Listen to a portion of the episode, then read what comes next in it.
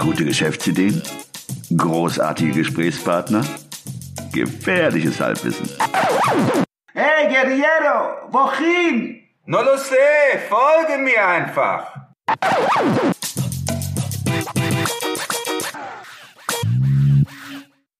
Hallo und willkommen zu einer neuen Episode des 9 to 5 Podcast, hier wieder aus dem Küchenstudio im belgischen Viertel. Das heutige Thema, da kommen bei mir so ein bisschen Gefühle aus meiner Kindheit. So, ich denke an Astrid Lindgren, an Pippi Langstrumpf, an, an diese schwedischen Holzhütten. Äh, wir haben heute zu Gast äh, Gründerinnen des Unternehmens Limmerland. Limmerland ist ein Kölner Start-up, das sich mit IKEA-Zubehör beziehungsweise IKEA-Hacking einen Namen gemacht hat. Auch der Upcycling-Trend spielt hier eine ganz große Rolle, damit den Folien von Limmerland Ikea-Möbel, die früher auf dem Sperrmüll gelandet wären, nun ein neues Leben geschenkt bekommen. Also zu Gast heute haben wir eine der beiden Gründerinnen, also die beiden Gründerinnen, äh, ich nenne sie der Vollständigkeit halber, Stefanie Gärtner ist heute nicht zugegen, sie kann, konnte leider nicht, aber dafür haben wir Rabea Knipscher im Haus, virtuellerweise. Und ich sage einfach mal Hallo Rabea, willkommen. Ja, hallo, vielen Dank für die Einladung. Ja, schön, dass du hier bist. Ähm, Rabia, ich fange erstmal mit, mit, mit einer Frage, die ich gar nicht so auf dem Radar hatte, aber jetzt interessiert sie mich doch. Limmerland. Hat ja was Schwedisch anmutendes, aber wie seid ihr auf diese Idee gekommen, Limmerland oder euer Unternehmen Limmerland zu nennen? Ja, das Unternehmen heißt Limmerland, weil Limmer das schwedische Wort für kleben ist und weil wir schwedische Möbel bekleben heißen, haben wir uns Limmerland genannt. Außerdem ist äh, dieser Landbezug, so wie bei Smallland, Legoland, Lummerland, ähm, oft mit Kindern verbunden und deswegen haben wir uns für diesen Namen entschieden. Weil ich bin ehrlich, ich habe Limmerland bei Google Maps eingegeben und bin dann in Köln gelandet bei euch. Weil, aber es ist in der Tat keine, keine schwedische Stadt oder nichts gefunden. Nein, nur, nur euch. aber lustig. Ja. Das ist schön zu hören. Kleben. Ja, hallo Rabea, von mir auch herzlich willkommen auf unserem Podcast. Ich würde dich gerne fragen, was der Auslöser für, für diese Idee war, für dieses Business war. Und ich habe mir es jetzt so vorgestellt, dass ihr irgendwie zusammengesessen habt und Sachen ausprobiert habt. Wahrscheinlich habt ihr selber Ikea-Möbel gehabt und dacht, die sind ein bisschen, die sind ein bisschen langweilig. Lasst uns die ein bisschen aufpeppen. Ist das so entstanden oder ist das äh, ganz, ganz äh, formell oder anderweitig entstanden? Ja, eigentlich ist es entstanden, weil wir uns beide für Inneneinrichtungen interessieren. Und wir waren zusammen, ähm, haben hier zu, bei mir zusammen auf dem Sofa gesessen und haben im Internet gesurft nach Inneneinrichtungen und dabei sind wir auf IKEA Hacks gestoßen. Wir kannten IKEA Hacks schon. Das ist die Möglichkeit, IKEA Möbel umzugestalten, umzunutzen, zu individualisieren und haben dann entdeckt, dass das gerade ein wahnsinniger Trend ist, äh, der im Internet wächst und wächst. Und wir haben uns dann gefragt, warum ist das eigentlich so? Und haben dann rausgefunden, okay, die Menschen wünschen sich anscheinend mehr Individualisierung in ihren eigenen vier Wänden und möchten nicht das Gleiche beim Nachbarn stehen sehen. Und ja, damit nicht genug haben wir dann auch noch entdeckt, dass hauptsächlich junge Familien für ihre Kinder IKEA-Hacking betreiben. Und äh, da wir dann festgestellt haben, im, im Zuge danach, dass es kein Zubehöranbieter rein fürs Kinderzimmer gibt, war die Idee eigentlich relativ schnell geboren. Das heißt, ihr habt eine Marktnische identifiziert. IKEA-Hacking ein, war ein großer Trend, aber das IKEA-Hacking fürs Kinderzimmer, das gab es noch nicht so. Genau. Jetzt muss ich mal ganz blöd fragen, ähm, was, was heißt denn IKEA-Hacking generell? Also ich hätte mir jetzt ehrlich gesagt was anderes darunter vorgestellt. Ist das, oder vielleicht kannst du ganz kurz den Begriff nochmal erläutern. Also IKEA-Hacking bedeutet, IKEA-Möbel umzugestalten, in ihrer Nutzung zu verändern oder zu individualisieren. Mhm. Äh, da fällt mir natürlich ein Beispiel aus, dem, aus meinem Leben. Ich habe wohl IKEA-Hacking betrieben, ohne es zu wissen. Nein, ich habe ich hab mal eine, eine Lampe nachgebaut, die man in den Ikea-Häusern äh, in der Küche sehen konnte und die gab es so nicht zu kaufen. Das war so eine Konstruktion ähm, äh, von zwei äh, Gardinenstangen, ein Regalbrett und zwei Lampen. Und daraus konnte man eine sehr schöne Esstischlampe bauen. Also Gut, ich habe jetzt das nachgebaut, was wahrscheinlich die IKEA-Designer äh, entworfen und umgesetzt haben. Aber das ist dann so doch in der Richtung dann IKEA-Hacking, oder? Ja, genau, das ist IKEA-Hacking. Manche die Idee weiter betreiben sollen. ja, die, die große, die große Frage, ehrlich gesagt, die bei mir sofort aufgetaucht ist, ihr, ihr benutzt den Namen IKEA und ihr benutzt IKEA-Hacking. Sind das nicht geschützte Begriffe? Was für einen Deal habt ihr mit IKEA machen müssen? Wie kann man sich in so einer Nische überhaupt etablieren? Also wir benutzen den äh, Namen IKEA immer nur beschreibend. Äh, das ist markenrechtlich erlaubt. Wir dürften uns jetzt nicht ähm, dem, also das, den IKEA-Markennamen so an sich verwenden. Beschreibend ist es aber erlaubt. Wir machen ja Zubehör für IKEA-Möbel. Und in dem Sinne ist es erlaubt, das so zu nutzen. Sonst könnte auch kein Handyhüllenanbieter Handyhüllen für ein iPhone anbieten. Denn er muss es ja irgendwie beschreiben, wofür es ist. Und von daher ist das markenrechtlich sauber. Und wir achten auch sehr darauf, die Markenrechte von IKEA nicht zu verletzen. Wir nutzen die Farben gelb, blau nicht. Wir ähm, grenzen uns ganz klar von IKEA ab und wir haben auch keinen Deal mit denen. Also wir sind unabhängig von IKEA.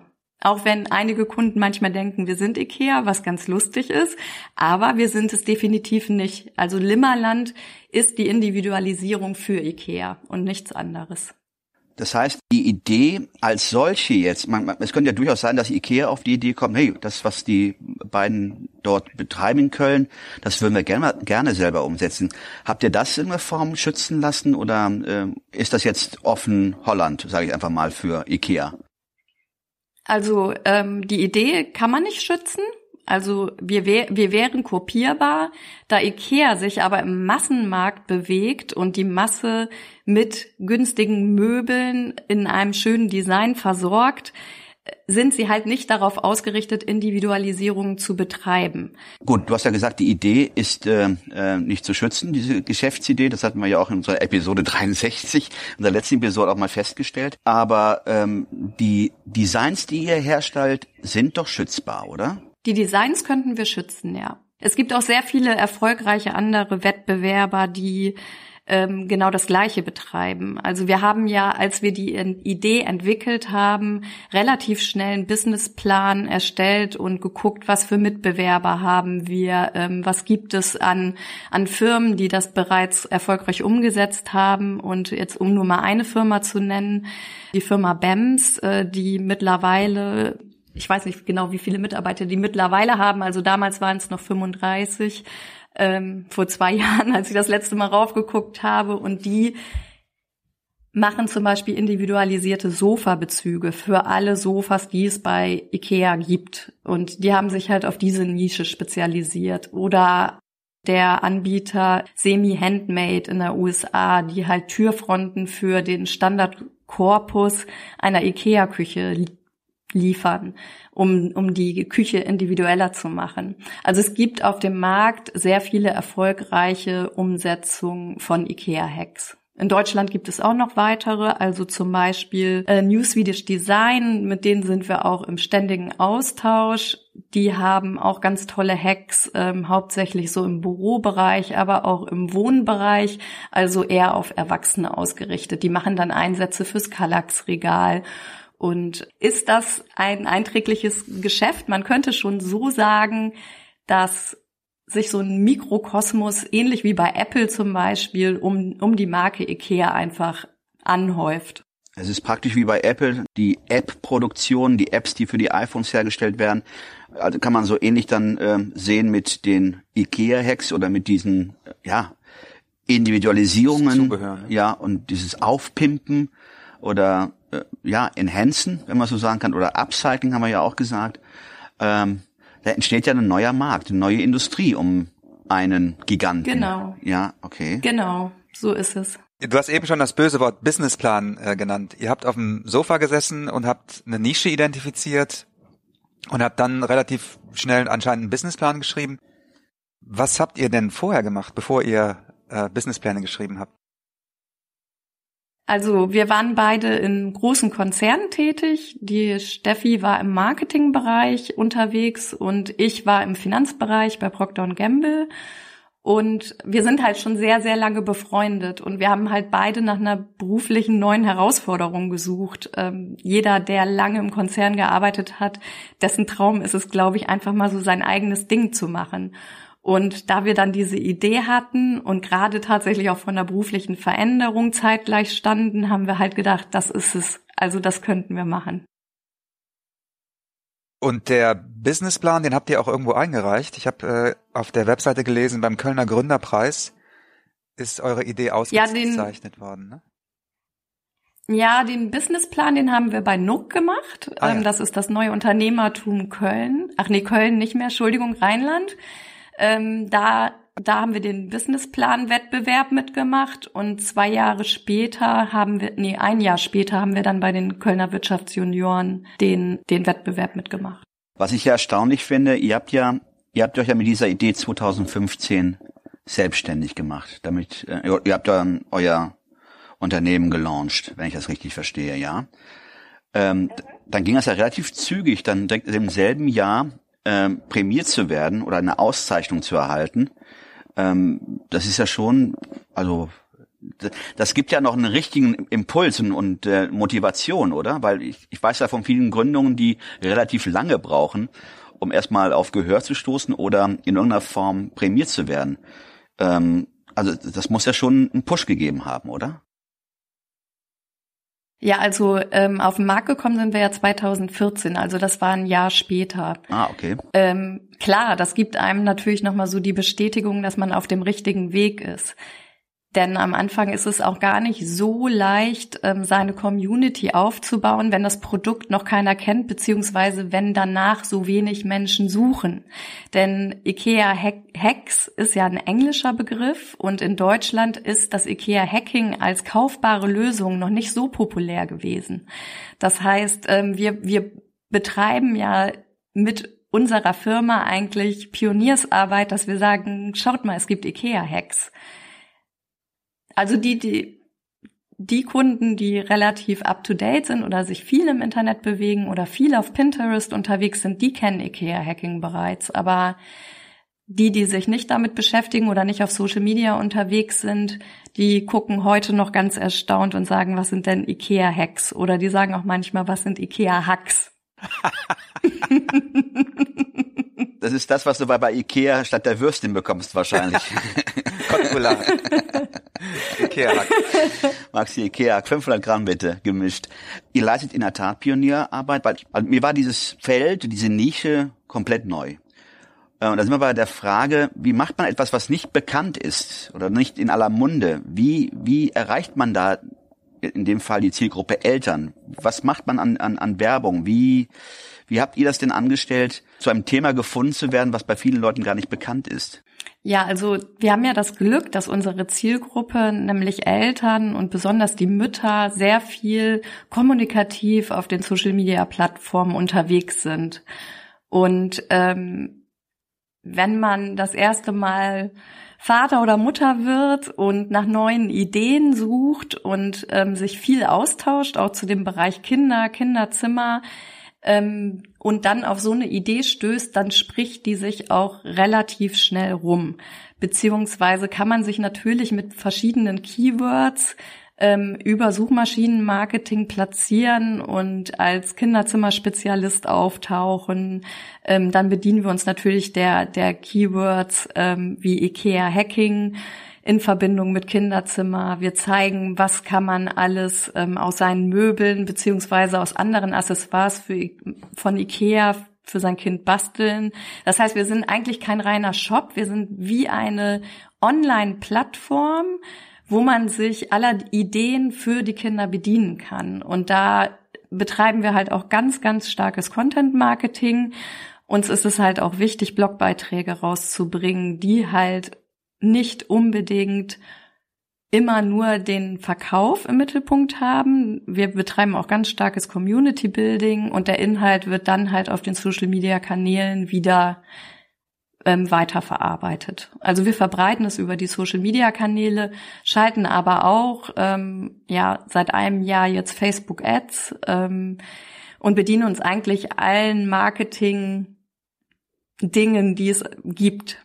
Also Und wir haben halt, äh, sind halt glücklich mit der Plattform Pinterest, die uns auch ähm, ganz viel Traffic bringt. Pinterest haben wir relativ früh angefangen und ist eigentlich jetzt gerade erst so im Kommen. Von den Plattformen und den Marketingmaßnahmen, die du jetzt gerade angesprochen hast, wie würdest du sagen, ist die Gewichtung? Also jetzt SEO im Vergleich zu Content, zu Social Media. Wie ist das bei euch äh, aufgeteilt? Also wir legen ganz, ganz viel Wert auf Content und damit verbunden sind ja eigentlich, ist ja auch die Content-Verbreitung über die Social-Media-Kanäle. Der größte Teil ist wirklich natürliches Suchmaschinenmarketing und Content-Marketing, gefolgt dann halt auf Facebook-Werbung, wo man auch nicht ganz drumrum kommt. Aber ich sag mal, es macht einen kleineren Teil aus. Ganz am Anfang haben wir nur aus eigener Kraft gearbeitet und Content Marketing äh, also betrieben.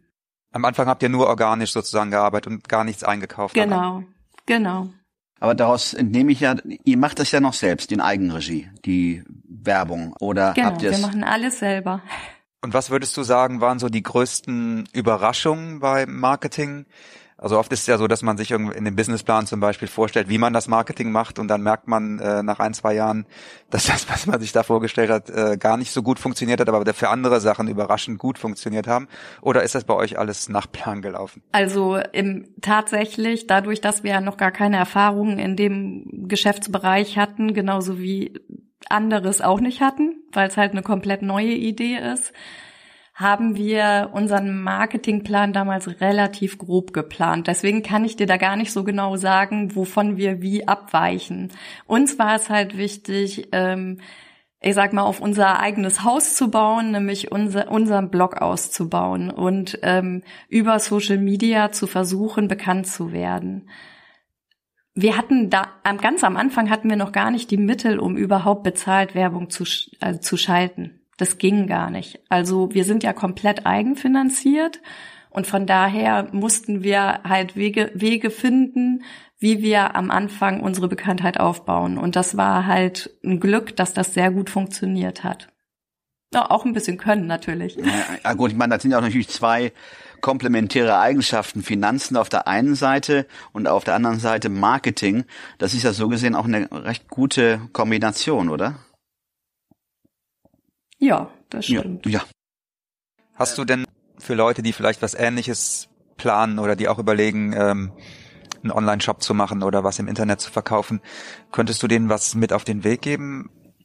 Also ich bin ein Freund davon, ähm, guten Content für die Zielgruppe zu entwickeln. Das finde ich ganz, ganz wichtig. Also denn guten Content zu machen und sich auf seine Zielgruppe zu spezialisieren und vielleicht auch einfach die Nische gar nicht so groß zu fassen, sondern kleiner, weil wir sind sehr, sehr oft gefragt worden, warum ähm, bietet ihr nicht auch ähm, für die Eltern was an, für ältere Kinder, für Studenten? Das kann ich natürlich alles machen, aber dann habe ich im Marketing nicht so eine gute Ansprache. Und ich möchte mich ja auf meine Zielgruppe konzentrieren und die bedienen möchte denen ihre Fragen beantworten. Und das ist letztendlich, glaube ich, der Schlüssel zum Erfolg, weil wenn du das dann wieder auf den Social-Media-Kanälen spielst, das, was die Leute interessiert, und in dem Fall ist es halt Inneneinrichtung oder wie kann ich mir günstig, trotz dass ich halt vielleicht günstige Möbel kaufe, irgendwie die schön präsentieren und etwas Besonderes haben. Also letzten Endes spricht das dafür, sich auf die Nische zu konzentrieren, die Nische, die man im Businessplan erstmal für sich herausgefunden hat und auch dabei zu bleiben. Also Schuster bleibt bei den Leisten und versucht nicht jede Anfrage zu bedienen und dann wirklich auch das die Nische. Das, das, ich sehe da halt auch einfach eine große Gefahr drin, weil man wird gerade am Anfang, man hat so viele Ideen und Klar, machen kann man das alles. Letztendlich ist es immer wichtig, den Fokus zu halten und wieder zu sagen, nein, das machen wir nicht. Wir machen es nur fürs Kinderzimmer. Ja, Rabea, ich glaube dann wir haben uns gerade nur fragend angeguckt. Sorry für die, sorry für die also wollt ihr es jetzt für Erwachsene machen? Sorry für die nein, nein, nein, nein, nein, nein, nein. Also für mich war es ja wirklich, für mich war es ja ein Novum und ähm, ich ähm, finde die Idee super. Und ich auch. Ja, und die wird ja auch, wie man sieht, auch angenommen, weil so wenn man die Zeit jetzt sieht, die ihr im, im Markt seit 2014 bis jetzt und was ihr jetzt geschafft habt, das ist schon äh, aller Ehren wert. Ja. Ja. Limmerland. Vergesse ich auch nicht so leicht. Obwohl die, die, die Schweden finden es ja auch manchmal ein bisschen lustig, dass wir Limmerland heißen. Weil ich glaube, das ist einfach für die ein normal zusammengesetztes Wort und Klebeland hört sich natürlich auch nicht ganz so charmant an wie Limmerland. Die finden das auf jeden Fall sehr, sehr lustig. Ich würde gerne noch zum Abschluss wissen, Rabea, wo wollt ihr hin? Also bleibt ihr bei den Kinderzimmern? Hast du gerade gesagt, dass so eine enge Positionierung eine super Sache ist? Wollt ihr einfach in, in dieser Nische jetzt wahrscheinlich euch, euch äh, weiter ausweiten und größer werden? Oder habt ihr gar keine Absichten zu wachsen? Also wir haben auf jeden Fall Absichten zu wachsen, das werden wir auch. Ähm, wir bleiben aber nicht bei dem einen Material. Also wir sind jetzt schon in der Planung für weitere Materialien und sind da im Moment noch in den Prüfungen, ähm, ob die CE-tauglich sind, denn mit unseren Folien bewegen wir uns in den Spielzeugrichtlinien und dort müssen wir sehr viele Anforderungen erfüllen. Und da sind wir im Moment gerade dabei, die zu prüfen, damit wir es auch wirklich kindersicher machen. Und das ist halt ein hoher Anspruch von uns, dass wir halt in Deutschland produzieren, die Sachen kindersicher machen und allen Normen entsprechen. Ja, das ist ja sehr interessant. Das heißt, wir werden euch im Auge behalten. Könnt ihr sehr gerne machen. Ja, gerne, gerne. Ich, äh, wie schon gesagt, es ist eine sehr tolle Idee. Dann äh, bedanke ich mich recht herzlich für die Zeit, die du genommen hast, um äh, uns diese Fragen zu beantworten. Wünschen dir auf, auf diesem schwedischen Weg weiterhin viel Erfolg. Wo können die Zuhörer dich am besten oder euch am besten finden? Auf Instagram, auf Pinterest, aber auch auf Facebook, wie man möchte. Man kann auch direkt auf unserem Blog gehen oder in unseren Shop. Wir sind eigentlich überall vertreten, auf allen wichtigen Kanälen. Wir werden ohnehin dann die Links bei uns in den Show Notes platzieren. Also ich bin doch sicher, dass man dich finden wird, wenn man diese Episode gehört hat. Und sicherlich äh, vielleicht auch sehr viele Elternherzen äh, angesprochen hat. Ja, das wäre sehr schön. Super. Hör mal, dann vielen, vielen Dank für vielen deine Dank. Zeit nochmal und äh, ja, wir bleiben im Kontakt. Bis dann. Auf jeden Fall. Jo. Okay, tschüss. Tschüss. Ciao.